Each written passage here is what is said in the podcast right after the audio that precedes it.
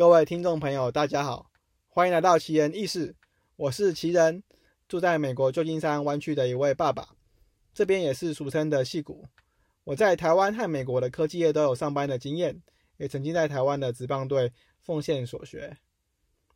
在我身旁的是我的太太，跟大家打个招呼。嗨，大家好，我是奇人太太。好，上个礼拜很谢谢大家先去听了我的预录的 podcast，那一共有一百一十六个 play。虽然是我自己可能就 play 了十次，你自己才不止 play 十次，你 play 了一百零五次。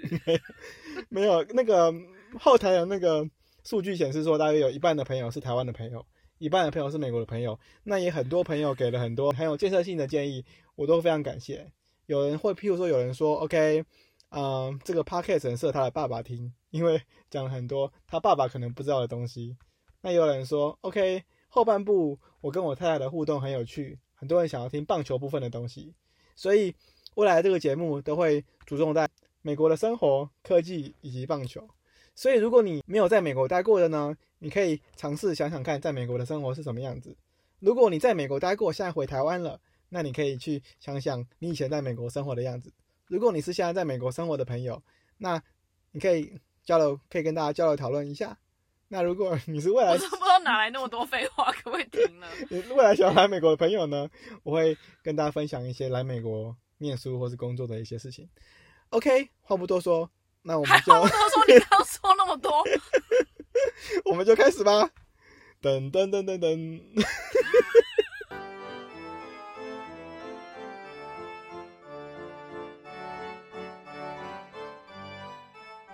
上礼拜我们讲到了 Snowflake IPO 嘛。所以很多人变成了 million。你到底什么是 IPO 啊？你是说股票上市吗？对，股票正式上市，挂牌上市。嗯，像科技股就是在纳斯达克上市。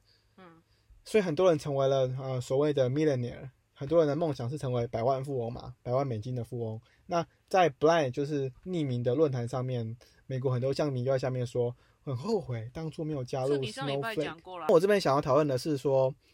我觉得不需要去后悔说当初没有加入，因为这些其实都是不切实际的、不切实际的事情嘛。你没有加入，你就没有拿到这个股票。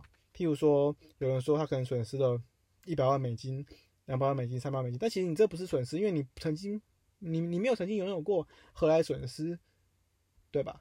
你现在是想要走生活哲学大师的路线吗？谢谢你的开示。这礼拜还有嗯。一件大事就是 Tesla 的电池日嘛，嗯，是一个很大的科技的新闻。那呃，Elon Musk 他他宣布了，就是说未来特斯拉会会在研究电池上面会更投入更多人力跟更多的的精神，在研究更好、更持久、呃更环保的电池。那他也会说未来会推出啊更便宜的车子，因为现在 Model 三是最便宜的车款嘛，大约。四万多美金，那未来会推出两万五千块的美金，那基本上已经比你的 Prius 还便宜了。谁知道我开 Prius？所以大家我开的是 Prius。所以，所以其实未来电车会成为，嗯，呃，普遍中的普遍。再加上加州州长在这个礼拜宣布了，呃，加州会是全美国第一个州，从二零四五年开始不再贩售新的。汽油的车子，换句话说呢，二零四五年开始，如果你拥有的车子，如果你想要买新的汽油车子，你完全买不到。只有在加州嘛？目前是只有在加州。你的意思是说，假如说二零四五年，如果呃 B N W，也就是说大家所称的 Beamer，在这里要卖汽油车就不能卖，对吗？对。对，因为你刚刚讲的很不清楚。我只是在帮你 rephrase 哦，谢谢。就是其实 Tesla，我觉得他们想要研发，就是想要投入更深入研发电池这件事，真的很酷。他们不是有一家子公司，Elon Musk 不是有一家他公司是叫 Solar 什么的，就是做太阳能电池，想什么东西？Solar City，Solar City。那这家公司是不是有做一些，例如说发电机的东西？因为我前阵子看到啊，就是前阵子野火的关系，不是一直都到处停电吗？就是在戏谷这边，我们大家一直在分区停电，其实这是一件很悲哀的事情，搞得跟第三世界国家一样。但反正就是一天到晚在分区停电，然后我就看到，呃，呃，戏谷这边可能是全美国，这是一个全美国的网站，叫做呃叫做 Nextdoor，就是在你的你的 community 你的社区里面，大家会分享自己社区的新闻。然后我就看到我们这个小城市的 Nextdoor 上面，很多人在问说要怎么买呃 Elon Musk 公司旗下的电池，做家里的自己的 house 的发电机。因为大家都不愿意再经历那种一直断电的生活了，所以我觉得投入电池的研发是绝对有有很有意义的事情。对，然后基本上，嗯，我本身其实也是 Tesla 的 Model 三的车主，呃，这辆车是我在上一间公司就是 Workday 的时候购买的。那其实，在美国这边开电车是很方便的，从公司提供的免费的充电站。甚至还有所谓的代客停车，就是你到了公司之后，啊，你就把车交给帮忙停车的人，他就会帮你充电，然后你下班后再把车子取回。然后当然也有自助的充电站，所以基本上在上一间公司的时候，我基本上不太需要去外面充电。那后来当然遇到这个疫情，就是 pandemic 的的问题，所以啊，我现在需要去就是 Tesla 的 Supercharger 的地方充电，因为。我住的地方不是一个 house，也不是一个 townhouse，就是基本上是类似公寓性质的的住宅，所以我们的社区其实我之前一直认为说是不能装充电站的，但是其实我最近居然发现我邻居有装，所以贫穷真是限制我的想象，所以我现在也开始在研究说要怎么把啊我停车的地方，因为其实跟我家是分开的嘛，所以我要怎么把这个。电表就是接到我家的电表，然后在我停车的那那个有室内顶棚的地方去装啊 Tesla 的 Supercharger，所以这样我以后就不需要再开到外面的超充站。虽然说在距离我们家大约开车啊五到十分钟就有两个充电站很方便，一个是在 Target，就是美国的美国的呃连锁超商，另外一个是在 Whole Food，就是有卖很多。吃的的超级市场，所以其实这两个 Plaza 有充电的地方也都很方便。当然，但如果是我家能装这个 Tesla 的 Super 充电站，当然是最好，再也不过了。所以回到刚刚那个 Tesla 的电池日，嗯，我有看这次的发表会，我看直播，我发现很有趣的地方是在于说，他们这一次是在好，应该是在他们 Fremont 的工厂那边。啊，举办的那伊朗马斯克跟跟几个高阶主管就在台上讲话，那底下的人其实就是开着一辆又一辆的 Tesla，然后甚至到了后面 Q&A 的 session 的时候，也是把麦克风递到每一辆车子的那边去给去给车主去跟台上的人问话。那这部分我也觉得就是就是还蛮酷的，就是 相当特别了。好，那嗯，本周想要讨论的呃下一个话题就是。上礼拜有谈到的，就是 Oracle 跟 TikTok 的 deal 嘛。那其实目前还在还在 pending 中，就是说，嗯嗯，川普一开始好像是有答应说愿意让，嗯，就是 TikTok 跟美国的 Oracle 技术合作。那其实后来因为有牵扯到就是中国政府的一些新规定，就是说如果你的技术有牵扯到 AI 啊。等等的一些比较新的技术，你必须要通过北京的政府的同意之后，你才能卖给，啊，卖部分的股权给就是国外的企业嘛。因为川普政府后来是说，必须要 Oracle 或是 Walmart，啊，这些美国的企业能就是能主要控控制这间啊未来在美国成立的这个啊 TikTok Global 这家新公司，就是说 b y d a n c e 这个。中国的企业是不能啊有这个控制权的。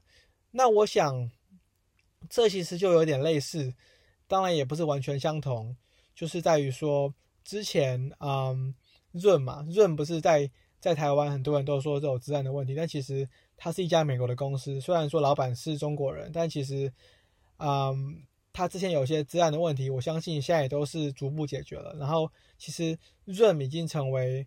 我在美国这边生活不可或缺的一部分，就是呃在公司开会啊，嗯呃像我老婆的公司，嗯政府的机关也都是用 Zoom 在跟同事开会，尤其是现在疫情的啊状况下，其实润的业绩成长的非常快，它的股价也是一直在飙涨。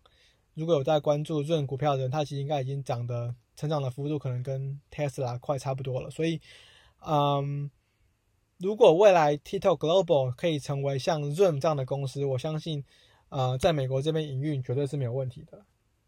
好，所以，呃，关于，嗯。TikTok 跟 Oracle 的这部分的 deal，我们在我们在持续观察中。当然，当然，嗯，包含 C 呃 Salesforce 的 CEO 也是以前在 Oracle 啊工作过，然后出去创立 Salesforce 这家非常成功，也是总部也是位于旧金山市区的公司的老板。他也说，他相当佩服 Larry Ellison，嗯，愿意去往社交平台去去迈进。因为大家也知道，Oracle 是做资料库起家的嘛，大概有一半以上的呃企业，你可能用的都是 Oracle 的资料库。那 Oracle 这几年致力于发展 Oracle Cloud，呃，想要跟 Amazon AWS 或是 Google 的 GCP 或是 Microsoft 的 Azure 去做一个啊 compete。那当然，嗯呃，目前已经推出了 Generation Two，嗯，就是第二代的呃 Oracle Cloud。那当然，我们花了很多时间。啊，跟呃，从很多公司，包含 Amazon 挖来了很多啊人，从呃 engineer 到高阶主管，当然也有人加入 Oracle 之后，一路从 principal engineer 升到 SVP 等等的都有。那这个 Generation Two 的 Cloud，我们当然是标榜的就是它的速度会比呃市面上任何一家啊 Cloud 的公司的速度都快，然后 Security 也比任何一家公司都还安全。所以最近当然最大一个 deal 就是 Zoom 这家公司啊，背后其实是 run 在 Oracle Cloud 上面的。所以未来如果再加上 TikTok，等于是 Oracle 更贴近的年轻人，就是更贴近现在一般呃使用者或甚至更年轻世代的人会愿意使用的东西。所以呃慢慢慢慢希望可以将这个从戏骨这个老牌的公司。或甚至有人在说养老的公司这些称号中，嗯，拿开嘛，所以就是说，啊，当然是想要越年轻化，当然企业才能永续经营。所以，呃，讲到了这边，就是就大概结束了我这礼拜科技的话题。那当然，如果你有什么想跟我讨论的、想要知道的，或是你有什么啊不同的观点，欢迎欢迎就是私讯或者是在我的 podcast 下面留言，我们都。可以讨论。好，那呃，本周的最后一个话题，我是想聊一下棒球啦，因为如同节目一开始我提到说，我曾经在台湾的职棒队工作过嘛。那其实那那间那间职棒 那个职棒队就是魏全龙队。那我很幸运的可以在魏全龙队工作了将近八个月的时间。那当然，本周最大的新闻就是王维忠啊，就是这位超级左投，曾经旅美待过酿酒人队。然后也旅韩，然后后来又回到了美国，在旧金山这边的奥克兰运动家队，然后包含去年，啊也还在，就是我刚刚提到奥克兰运动家队跟匹兹堡海盗队的大联盟层级投球，所以啊他的实力是毋庸置疑的。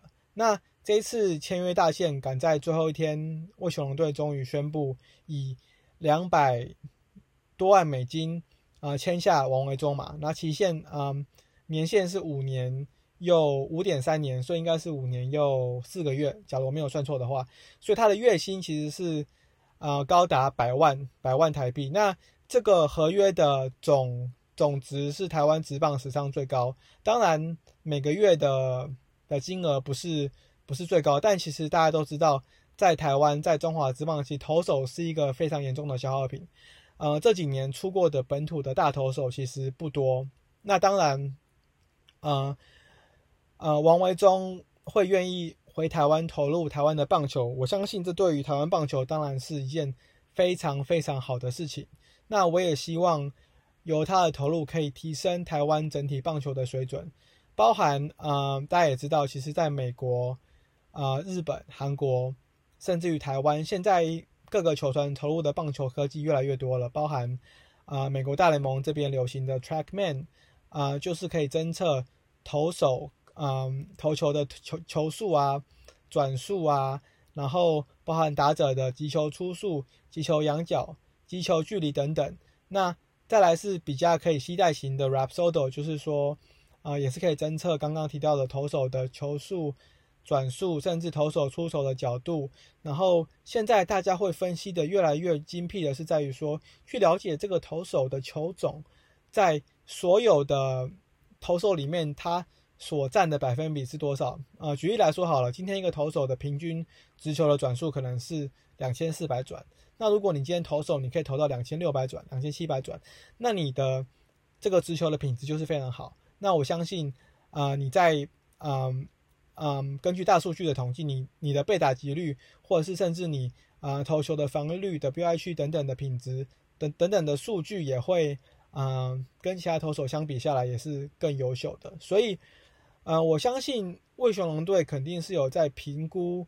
这方面做了啊非常完整的评估，当然跟美国的经纪公司波拉斯的交手，我相信也是台湾可能是台湾职棒球团的第一次，所以啊这点我们是必须要给予肯定的，就是在于说啊有这个好的选手可以加入台湾的职棒，然后明年就会从一军开始打起，我相信对于台湾的职棒的未来是相当，我本人是相当的啊称赞也相当看好的。其实台湾在棒球科技这块其实做的越来越好。如果大家有在看啊棒球的话，你看美国大联盟，其实球击出去你就知道它的啊飞行的距离、转速、投球啊投手的转速、击球的出速等等。其实，在今年台湾职棒也慢慢导入嗯更多这方面的科技。那我相信未来一定是会跟日韩甚至美国大联盟这边去看齐。当然，啊球迷很乐见呃球团投入。